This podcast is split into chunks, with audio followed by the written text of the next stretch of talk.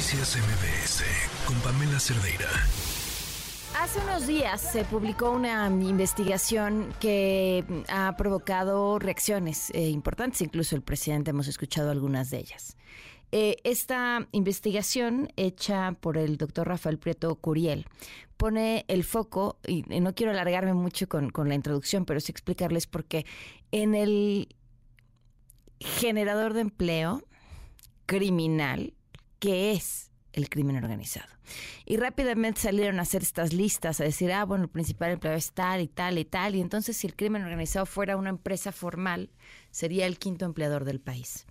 Pero esto hay más. Y tuve la oportunidad de platicar el día de ayer eh, con él para presentarles esta entrevista, que además es ahora sí que mucho más larga de lo que les vamos a presentar, porque me parece una visión interesantísima sobre un problema urgente. Esta es la entrevista sobre este estudio que le dio la vuelta al país. Me da muchísimo gusto poder platicar con el doctor Rafael Preto Curiel, investigador postdoctoral en la Complexity Science Hub. El 21 de septiembre, si no me equivoco, se publicó en la revista Science un artículo que me parece brillante porque pone una perspectiva sobre el problema del narcotráfico desde un lugar desde el que no habíamos visto nunca, desde donde no se había abordado. Y se hace a través de modelos matemáticos para poder identificar de qué tamaño es el problema, cómo estamos, cómo se conforman estos grupos, buscando a través de modelos matemáticos datos que hoy no hay o que no tenemos, por lo menos de forma fiable, a través de las mismas autoridades que permiten, uno, identificar de dónde venimos, cómo estamos, pero también hacia dónde vamos a ir en el futuro y a partir de esa data establecer una propuesta que, insisto, me parece brillante. Pero mejor platicamos con Rafael sobre ella. ¿Cómo estás? Bienvenida. Pamela, muchísimas gracias por el espacio, gracias por eh, presentar así el estudio, pues que me da mucho gusto saber que, que lo leíste y que te gustó.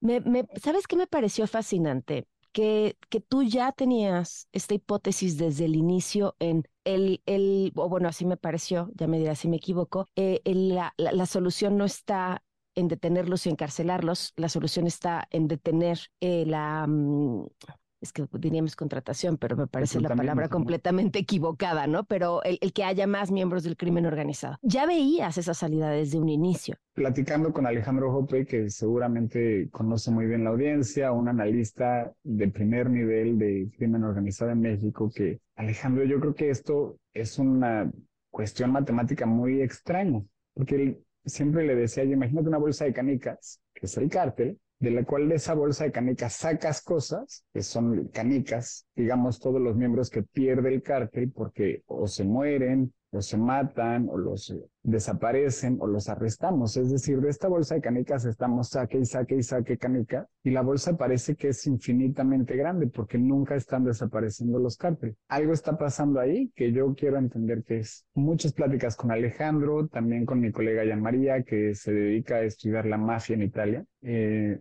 pues muchas pláticas y precisamente llegar a un modelo matemático que nos explique esa bolsa de canicas. ¿Cómo es posible que el cártel no se esté haciendo muy chiquito después de tantísimas pérdidas que tiene día con día. Y así es como llegamos a este nivel. Ahora, eh, me imagino que fue, digo, lo explicas en el estudio, pero creo que es importante para el público entender con qué datos sí contabas para poder calcular de qué tamaño es el número de personas que pertenecen a los carteles mexicanos pensando que este problema partimos de que no hay datos. No hay datos sobre el cártel mismo, es decir, sobre el reclutamiento. ¿Sobre qué sí hay datos? Pues yo lo que sí puedo ver es precisamente las canicas que están saliendo de la bolsa. El número de homicidios, el número de personas desaparecidas y el número de arrestos. Y ya, es decir, utilizamos como lo observado datos oficiales del gobierno que son dados por personas desaparecidas, por homicidios y por arrestos, los ingresos al sistema penitenciario.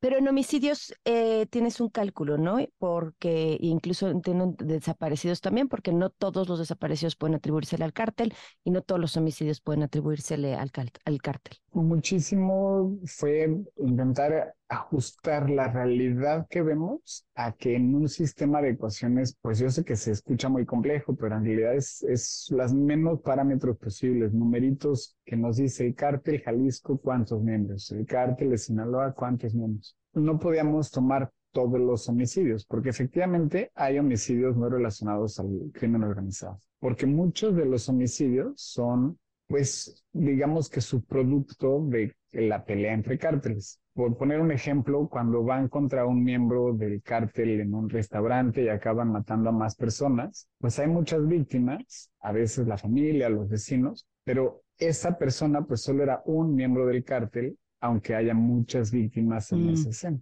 Y lo que hicimos fue tomar un pedacito y luego de ese pedacito moverlo para ver qué pasaría si en vez de tomar, digamos, 60 mil fallecimientos por el cártel, tomamos 61 mil, 62 mil, 59 mil, 58 mil. Entonces aquí nos movimos y pusimos una computadora por horas. A ver, entretente y dame todas las respuestas posibles que hay en este espacio no nos alejamos muchísimo de 160 mil miembros en el cártel y tampoco nos alejamos muchísimo de 185 mil, es decir, más o menos matemáticamente, ahí adentro está el número de miembros de todos los cárteles combinados. Tu estimado es, si seguimos a este ritmo, ¿en dónde vamos a estar en los próximos 10 años? el problema es que tomando este lapso de 5 años, le preguntamos al modelo, ¿y qué panorama me espera esta promesa de que mi país va a ser más pacífico? Y el resultado es que no, si seguimos como vamos, en 2027 vamos a tener como 30% más homicidios de los que tenemos ahorita.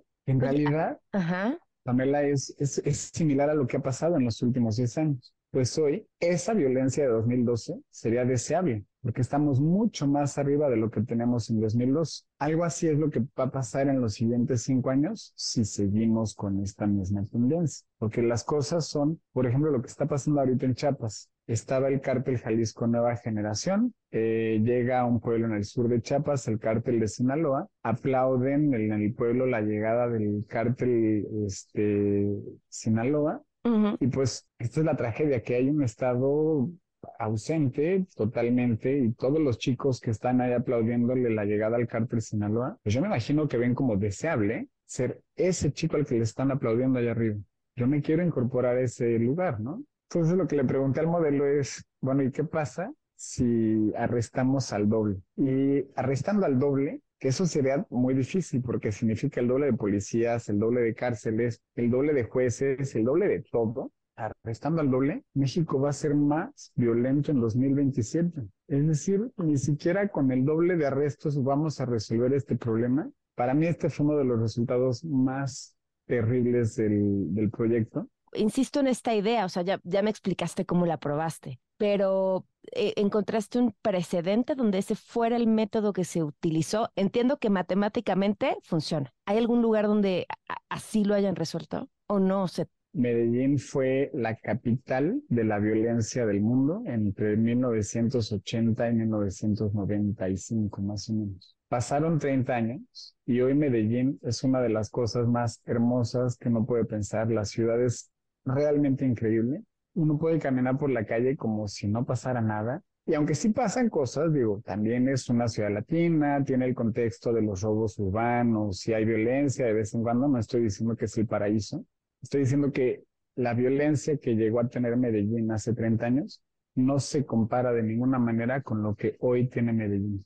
¿A qué velocidad o cómo podríamos medir ese o conseguir ese frenar ese reclutamiento por parte del crimen organizado? Lo que nos dice es que más o menos la probabilidad de que uno de ellos que se afilie termine muerto es de 17%. Y la probabilidad de que termine en la cárcel es de 20% en un lapso de 10 años.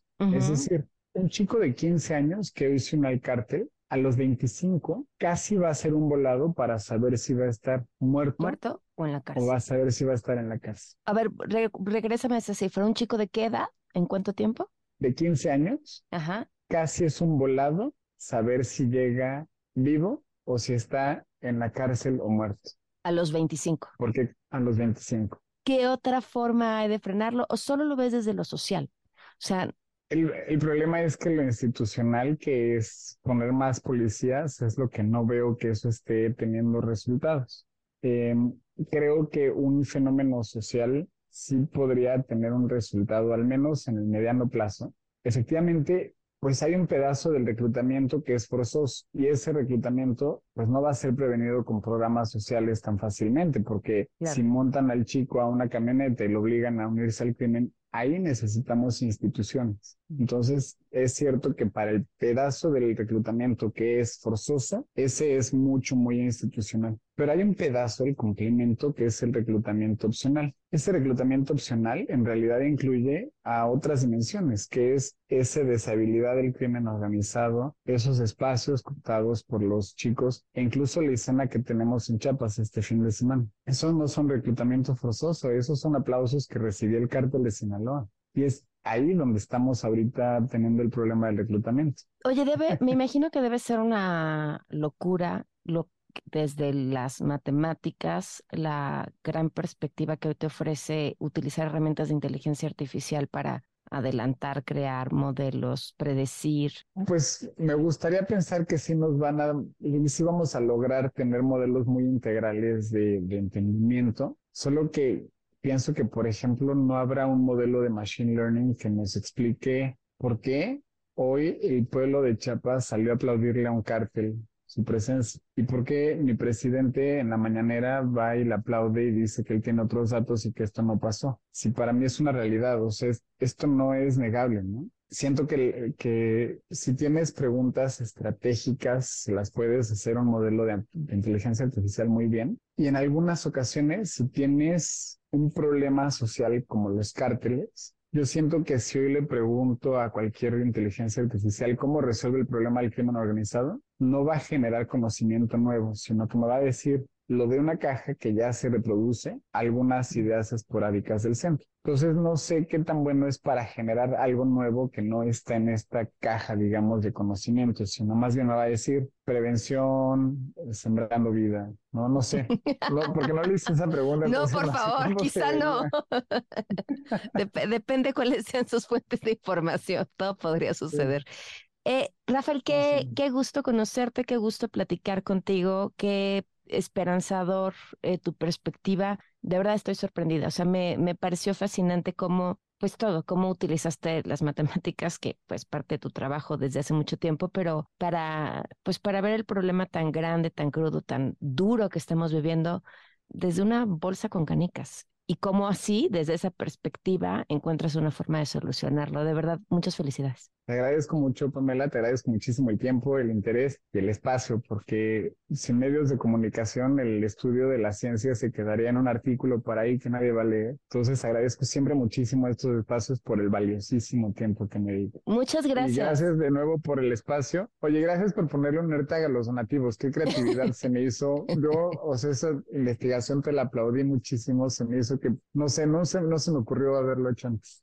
te lo agradezco. Fíjate que terminé y, pensaba, esto es lo que quiero hacer, o sea, usar la tecnología para, para responder cosas. Me, como que me parece fascinante este, poder, esa, mezcla, ¿no? De la tecnología para responder preguntas que son cosas que a veces intuimos, pero no tenemos las pruebas eh, de que eso está sucediendo, ¿no? Por eso me interesa mucho ver lo que haces. Muchas gracias. Mil gracias y gracias al equipo también. Gracias por su tiempo. Que estés muy bien. Bye. Gracias. Noticias MBS con Pamela Cerdeira.